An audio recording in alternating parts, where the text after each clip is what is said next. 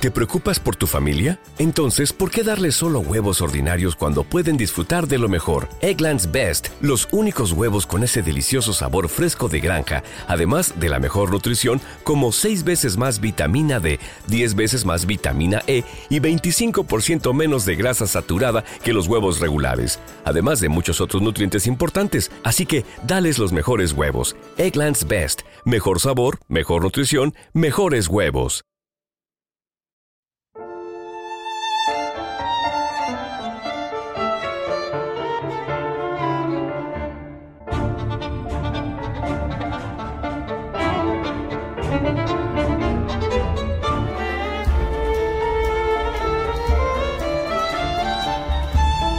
Ana Karenina, de Lev Talstov.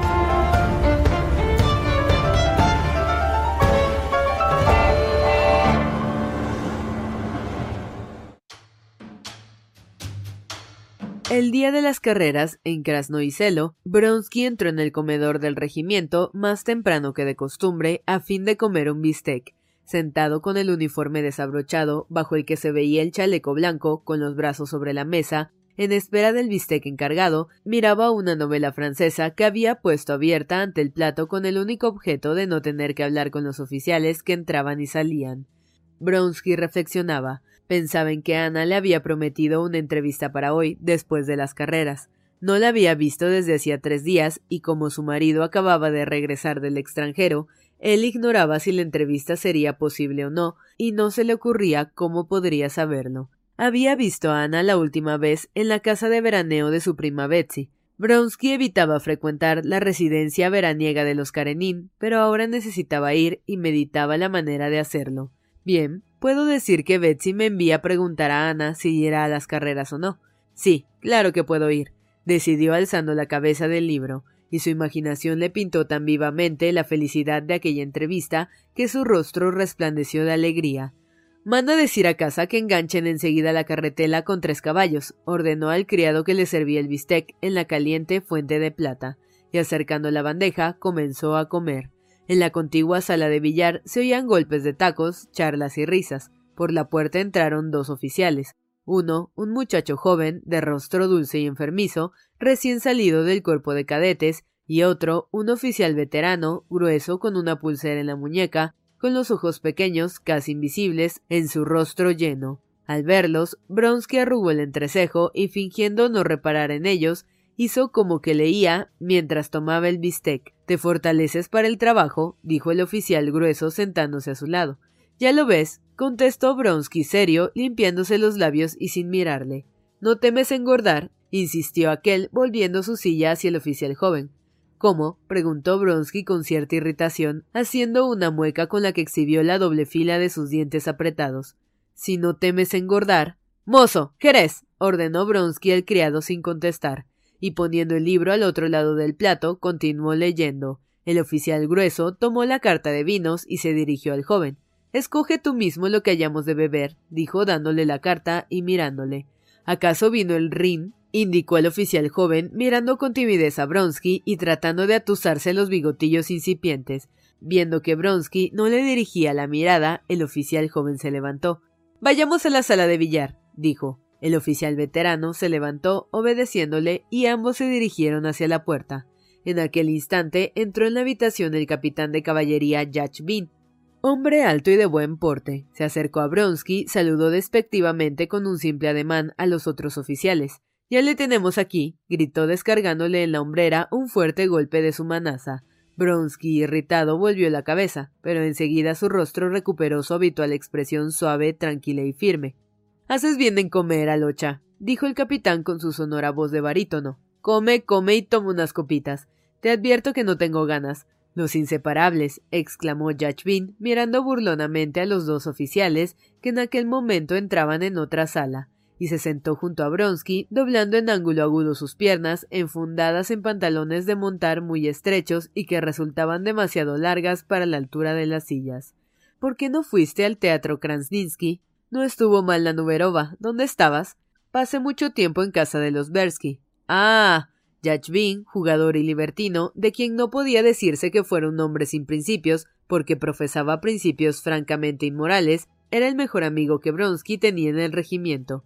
Bronsky le apreciaba por su extraordinario vigor físico, que demostraba generalmente bebiendo como una cuba, pasando noches sin dormir y permaneciendo inalterable a pesar de todo, pero también le estimaba Bronsky por su fuerza moral, que demostraba en el trato con jefes y camaradas a quienes inspiraba respeto y temor.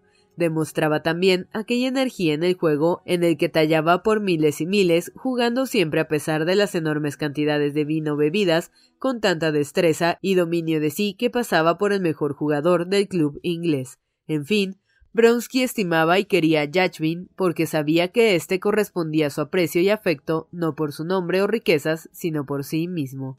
De todos los conocidos, era Yachvin el único a quien Bronsky había deseado hablar de su amor. Aunque Yachvin despreciaba todos los sentimientos, Bronsky adivinaba que solo él sería capaz de comprender aquella pasión que ahora llenaba su vida. Estaba seguro de que Yachvin no encontraría placer en chismorrear sobre aquello, ya que no le agradaban la murmuración ni el escándalo. Seguramente habría comprendido su sentimiento en justo valor, es decir, entendiendo que el amor no es una broma ni una diversión, sino algo serio e importante. Bronsky, aunque nunca le hablara de su amor, sabía que Yachvin estaba al corriente de todo y que tenía el concepto que debía tener, y que le gustaba leerlo en los ojos de su amigo. Ah. exclamó Yachvin cuando Bronsky le hubo dicho que había estado en casa de los Bersky. Brillaron sus negros ojos, se tomó el extremo izquierdo de su bigote y se lo metió a la boca, según la mala costumbre que tenía. ¿Y tú qué hiciste ayer? ¿Ganaste? preguntó Bronsky. Ocho mil, pero con tres mil no puedo contar. No van a pagármelos. Entonces no importa que pierdas apostando por mí, dijo Bronsky riendo, pues sabía que su amigo había apostado una fuerte suma a su favor en aquellas carreras.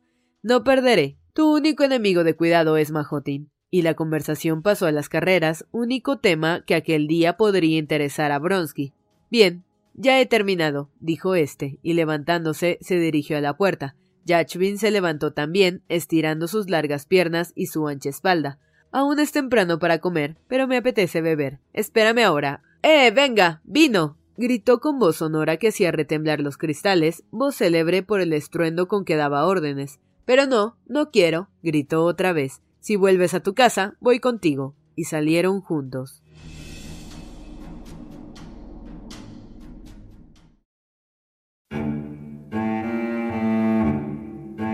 Bronsky ocupaba en el campamento una isba finesa muy limpia y dividida en dos departamentos. En el campamento, Petrisky vivía también con él. Cuando Bronsky y Yachvin entraron, Petrisky dormía aún. Levántate, ya has dormido bastante, dijo Yachvin pasando al otro lado del tabique y sacudiendo por los hombros al desgreñado Petrisky, que dormía con la cabeza hundida en la almohada.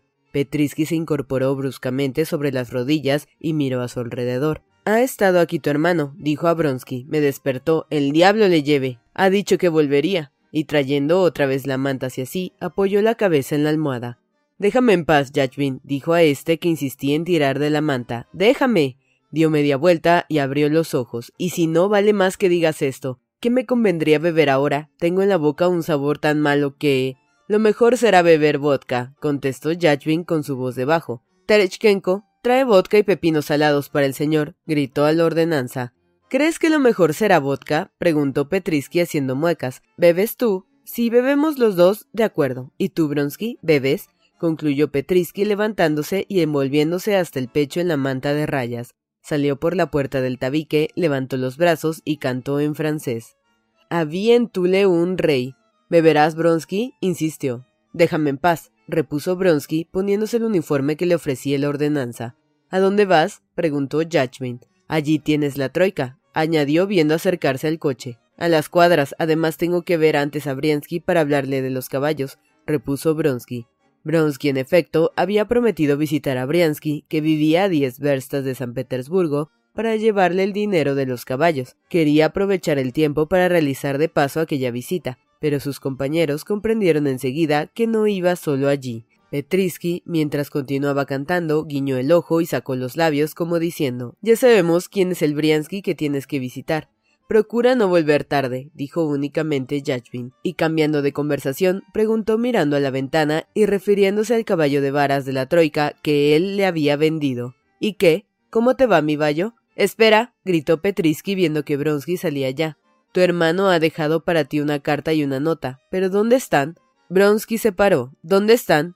Claro, ¿dónde están? Esa es precisamente la cuestión, dijo con solemnidad Petrisky, pasándose el dedo índice por encima de la nariz. Vamos, contesta, es una estupidez lo que estás haciendo, dijo sonriendo Bronsky. No he encendido el fuego con ella, deben estar en alguna parte. Déjate de mentiras, ¿dónde está la carta? De veras que lo he olvidado, o lo habré soñado quizá. Espera, espera. ¿Por qué te enfadas? Si hubieras bebido como yo ayer cuatro botellas, cuatro por persona, habrías olvidado también dónde tenías la carta y estarías ahora descansando. Espera, voy a acordarme ahora mismo. Petrisky pasó tras el tabique y se acostó. ¿Ves? Yo estaba así cuando entró tu hermano. Sí, sí. Ahí tienes la carta. Y la sacó de debajo del colchón, que era donde la había guardado. Bronsky tomó la carta y la nota de su hermano. Era lo que esperaba. Su madre le escribía reprochándole que no fuese a verla. La nota de su hermano decía que necesitaba hablarle. Bronsky sabía que ambas cosas hacían referencia a lo mismo. ¿Qué tienen que ver ellos con todo esto? se preguntaba. Estrujó las cartas y las guardó entre dos botones del uniforme para leerlas más detenidamente por el camino. A la entrada de su casa halló dos oficiales, uno de los cuales pertenecía a su regimiento. ¿A dónde vas? le preguntaron. Tengo que ir a Peterhof. ¿Ha llegado el caballo de Sarco y Celo? Sí, pero no le he visto. Dicen que el gladiador de Majotin cojea. No es cierto, pero no sé cómo vas a saltar con el barro que hay, dijo otro oficial.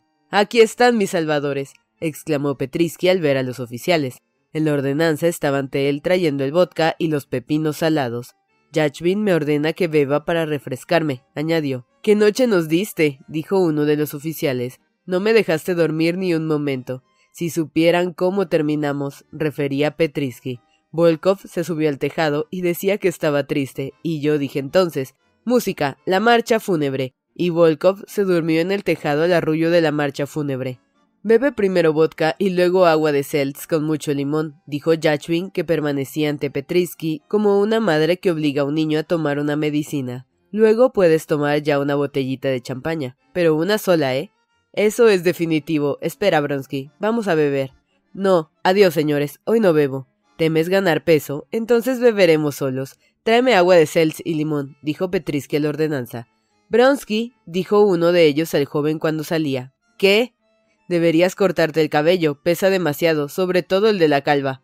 Realmente Bronsky se estaba quedando calvo antes de tiempo. Él rió jovialmente, enseñando sus dientes apretados, y cubriéndose la calva con la gorra, salió y se sentó en el coche. A la cuadra, ordenó, y sacó las cartas para leerlas, pero cambió de opinión a fin de no distraerse antes de ver el caballo. Las leeré después, pensó.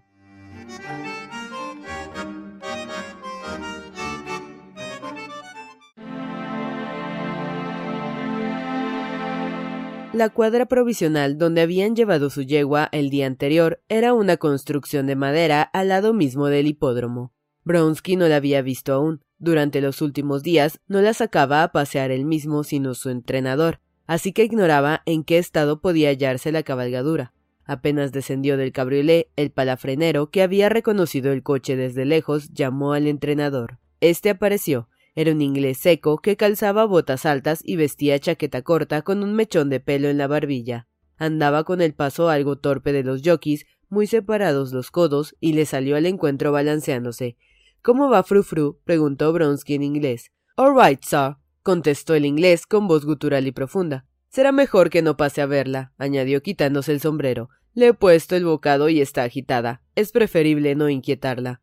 Voy, voy, quiero verla. Vayamos, pues, pronunció el inglés, casi sin abrir la boca, y moviendo los codos penetró en la cuadra con desgarbado andar. Penetraron en un pequeño patio que precedía el establo. El mozo de servicio, hombre de buena estatura, vestido con un guardapolvo limpio y empujando una escoba, le siguió. En la cuadra había cinco caballos en sus respectivos lugares. Bronsky sabía que también estaba allí su competidor más temible, Gladiador, el caballo rojo de Majotin. Más que su caballo, interesaba a Bronsky examinar a Gladiador, al que nunca había visto hasta entonces, pero la etiqueta vigente entre los aficionados a caballos prohibía no solo verlos del antagonista, sino ni siquiera preguntar por ellos. Mientras avanzaba por el patio, el mozo abrió la puerta del segundo departamento a la izquierda y Bronsky vio un enorme caballo rojo de remos blancos. Sabía que aquel era gladiador, pero Bronsky volvió la cabeza con el sentimiento de un hombre educado que vuelve el rostro para no leer la carta abierta de un tercero, aunque su contenido le intrigue. Luego se acercó al departamento de Frufru. Ahí está el caballo de Ma. Ma. Ma. No consigo pronunciar ese nombre, dijo el inglés, indicando con su pulgar de sucia uña el departamento de gladiador. De Majotin. Sí, es mi competidor más temible, afirmó Bronsky. Si usted lo montara, yo apostaría por usted, dijo el inglés. Frufru es más nerviosa y Gladiador más fuerte, repuso Bronsky, correspondiendo con una sonrisa a aquel cumplido que se hacía su pericia de jinete. En las carreras de obstáculos es cuestión de saber montar bien y de ploc, dijo el inglés, y con esta palabra quería significar osadía y arrojo. Bronsky no solo creía tener el suficiente, sino que estaba persuadido de que nadie en el mundo podía tener más ploc que él. ¿Cree usted que es preciso mayor sudoración? No es necesario, pero no hable tan alto, por favor, contestó el inglés. El caballo se inquieta, añadió señalando con la mano el departamento cerrado, ante el cual se hallaban, y del que salía un ruido de cascos golpeando la pata. Abrió la puerta y Bronsky entró en el establo, débilmente iluminado por una ventanita. En el establo, agitando las patas sobre la paja fresca, estaba la yegua, valla oscura, con el freno puesto. Ya acostumbrado a la media luz del establo, Bronsky pudo apreciar una vez más de una ojeada las características de su animal preferido. Frufru tenía regular alzada y al parecer no carecía de defectos. Sus huesos eran demasiado frágiles y aunque de tórax saliente resultaba estrecha de pecho. Tenía la grupa algo hundida en los remos delanteros y más aún en los traseros se notaba una evidente tosquedad. Los músculos de las patas no eran fuertes y en cambio el vientre resultaba muy ancho, lo que sorprendía considerando la dieta y también las enjutas ancas del animal.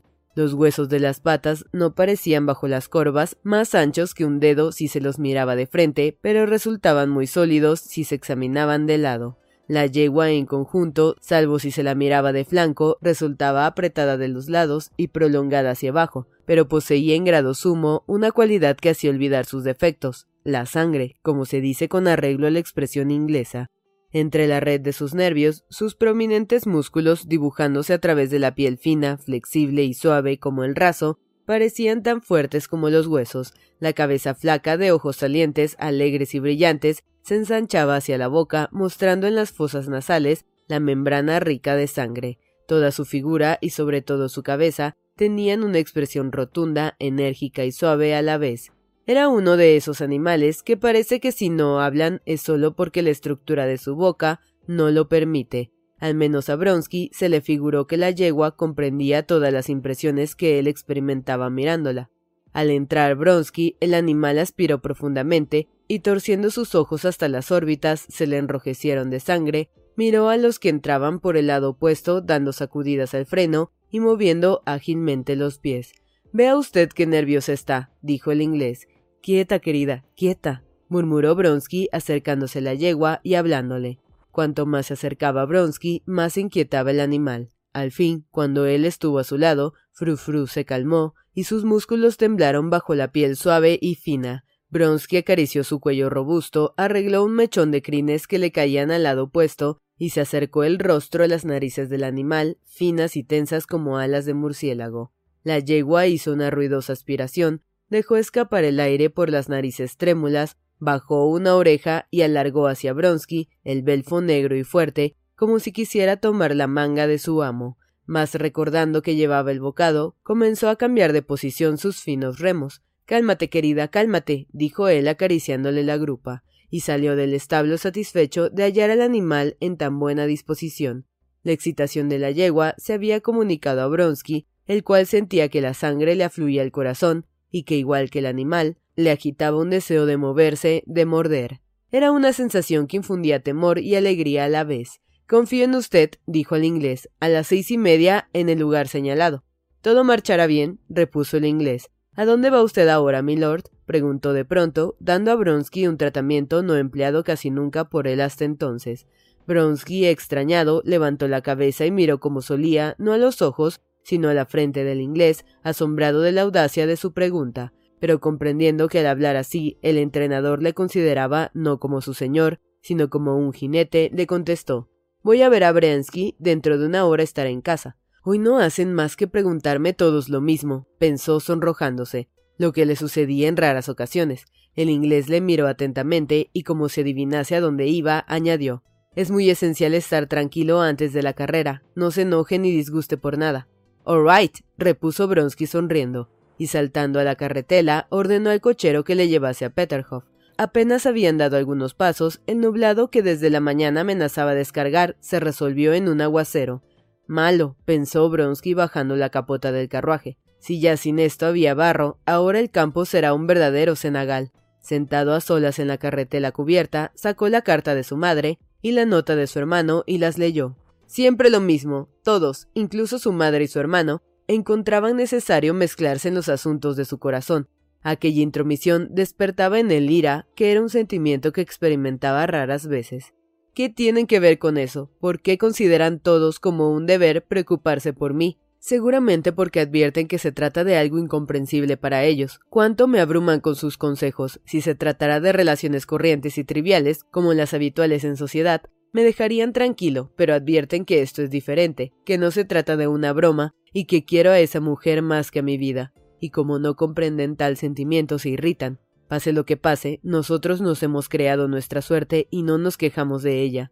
Pensaba refiriéndose con aquel nosotros a Ana y a sí mismo. Y los demás se empeñan en enseñarnos a vivir. No tienen idea de lo que es la felicidad, ignoran que fuera de este amor no existe ni ventura ni desventura, porque no existe ni siquiera vida, concluyó Bronsky. Se enojaba tanto con la intromisión ajena, cuanto en el fondo reconocía que todos tenían razón. Sentía que su amor por Ana no era una pasión momentánea que se disiparía como se disipan las relaciones mundanas, sin dejar en la vida de ambos otras huellas que recuerdos agradables o desagradables. Reconocía lo terrible de la situación de ambos, la dificultad de ocultar su amor, de mentir y engañar al respecto, hallándose ambos tan a la vista de todos. Sí, de mentir y engañar, y estar alerta pensando siempre en los demás, cuando la pasión que les unía era tan avasalladora que les hacía olvidarse de cuanto no fuera su amor. Recordaba con claridad la frecuencia con que tenían que hacerlo, violentando así su naturaleza, y recordó sobre todo con nitidez especial la vergüenza que experimentaba Ana al verse forzada a fingir. Desde que tenía relaciones con Ana, sentía a menudo un extraño sentimiento de repulsión que llegaba a dominarle por completo, repulsión hacia Alexei Alejandrovich, hacia sí mismo, hacia todo el mundo. Le habría costado poder precisar aquel sentimiento, pero lo rechazaba siempre lejos de él. Movió la cabeza y prosiguió pensando. Antes ella era desgraciada, pero se sentía orgullosa y tranquila. Ahora, en cambio, no puede tener orgullo ni tranquilidad, aunque lo aparente. Hay que terminar con esto, resolvió. Por primera vez, pues, experimentaba la necesidad de concluir con aquella farsa y cuanto antes mejor. Es preciso abandonarlo todo y ocultarnos los dos en algún sitio, a solas con nuestro amor, se dijo. ¿No se merece tu familia lo mejor? Entonces, ¿por qué no los mejores huevos? Ahora, Egglands Best están disponibles en deliciosas opciones. Huevos clásicos, de gallina libre de jaula y orgánicos de Egglands, que ofrecen un sabor más delicioso y fresco de granja que le encantará a tu familia. En comparación con los huevos ordinarios, Egglands Best contiene la mejor nutrición como 6 veces más vitamina D, 10 veces más vitamina E y el doble de omega 3 y B12. Solo Egglands Best. Mejor sabor, mejor nutrición, mejores huevos. Visita egglandsbest.com para más información.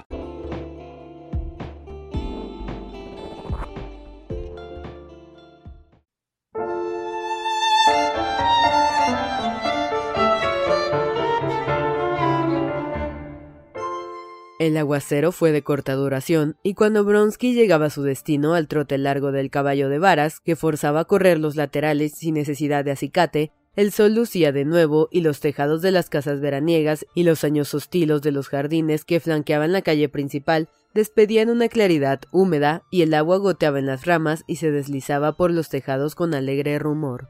Bronsky no pensaba ya en que el chaparrón pudiera enlodazar la pista, sino en que se regocijaba pensando en que, Gracias a la lluvia, encontraría en casa a Ana. Sabía que su marido, recién llegado de una cura de aguas en el extranjero, no estaba en la casa de verano. Esperando encontrarla sola, Bronsky, como hacía siempre para atraer menos la atención, dejó el carruaje antes de llegar al puentecillo, avanzó a pie, y en vez de entrar por la puerta principal que daba a la calle, entró por la del patio.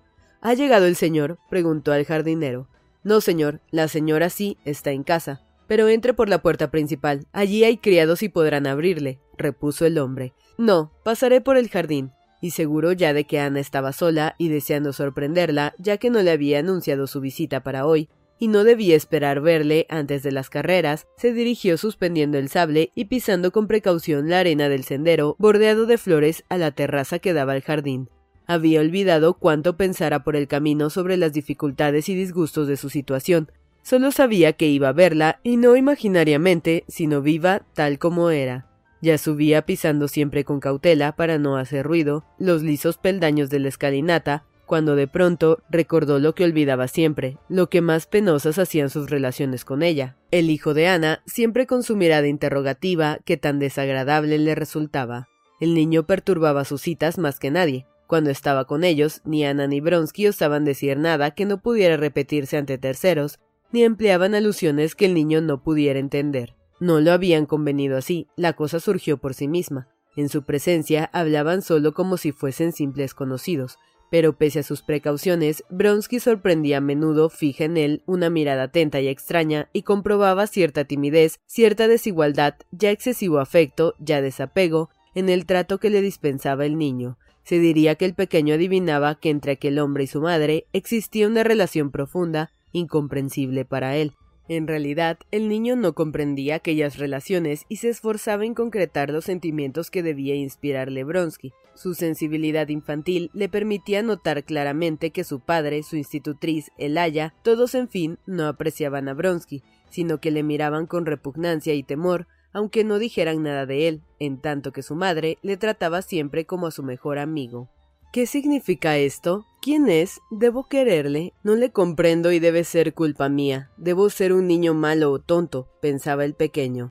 Y esta era la causa de su expresión interrogativa y un tanto malévola y de la timidez y de la desigualdad de trato que tanto enojaban a Bronsky.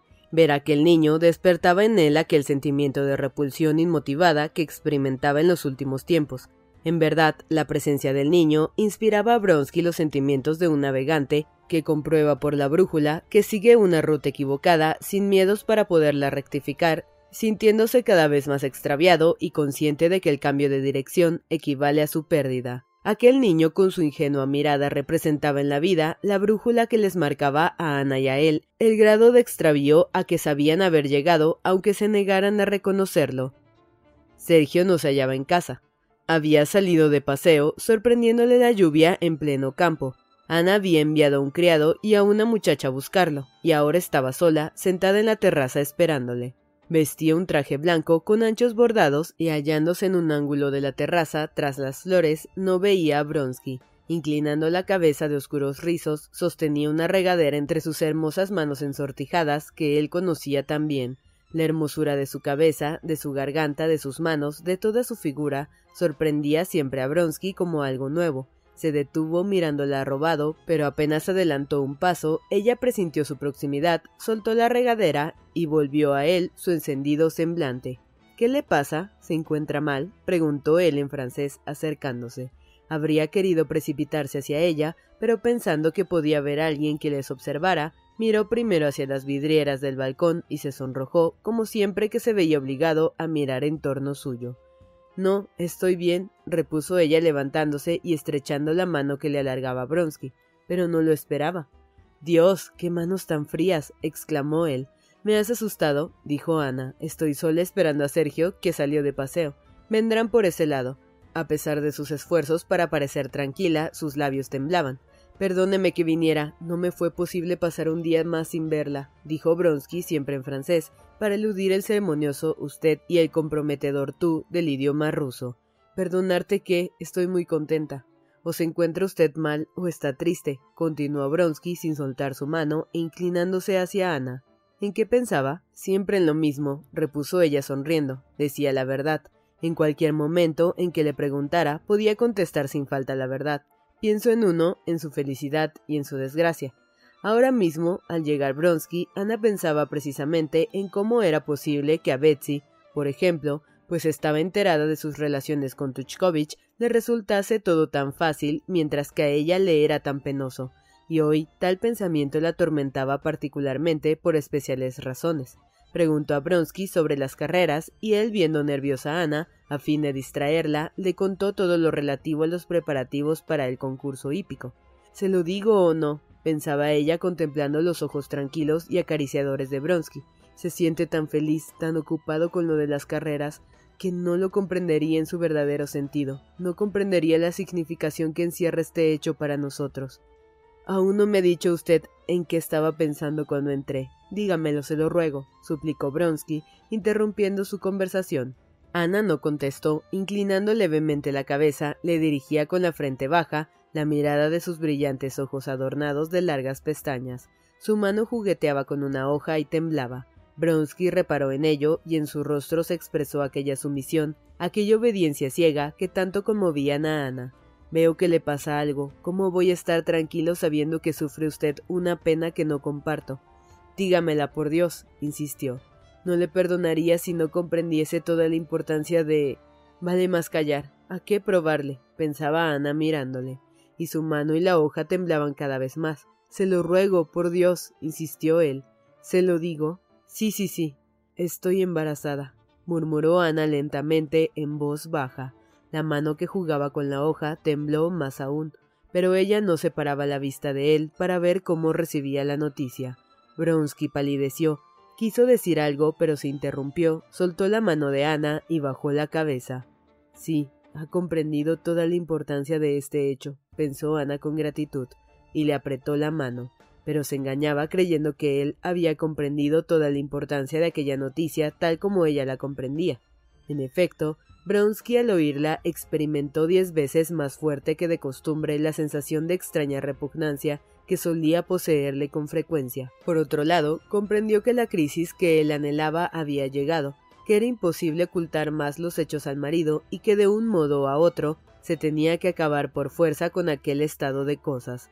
Además, la emoción de Ana se comunicó a él casi físicamente. Le dirigió una mirada acariciadora y sumisa, besó su mano, se incorporó y comenzó a pasear por la terraza en silencio.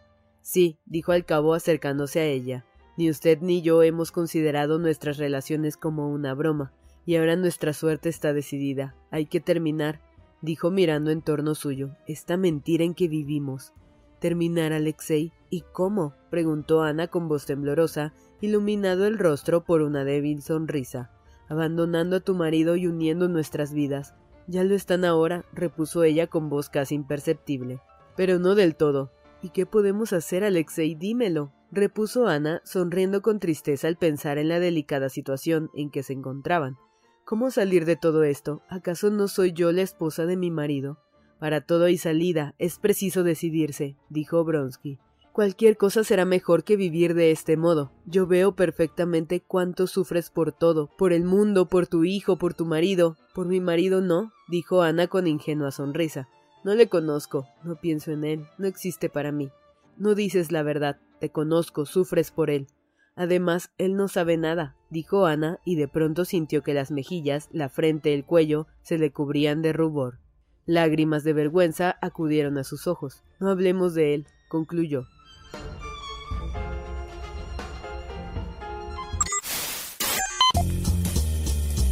No te pierdas la continuación de esta historia. Capítulos todos los lunes, miércoles y viernes. Suscríbete. El Cuentero, con historias para tus oídos.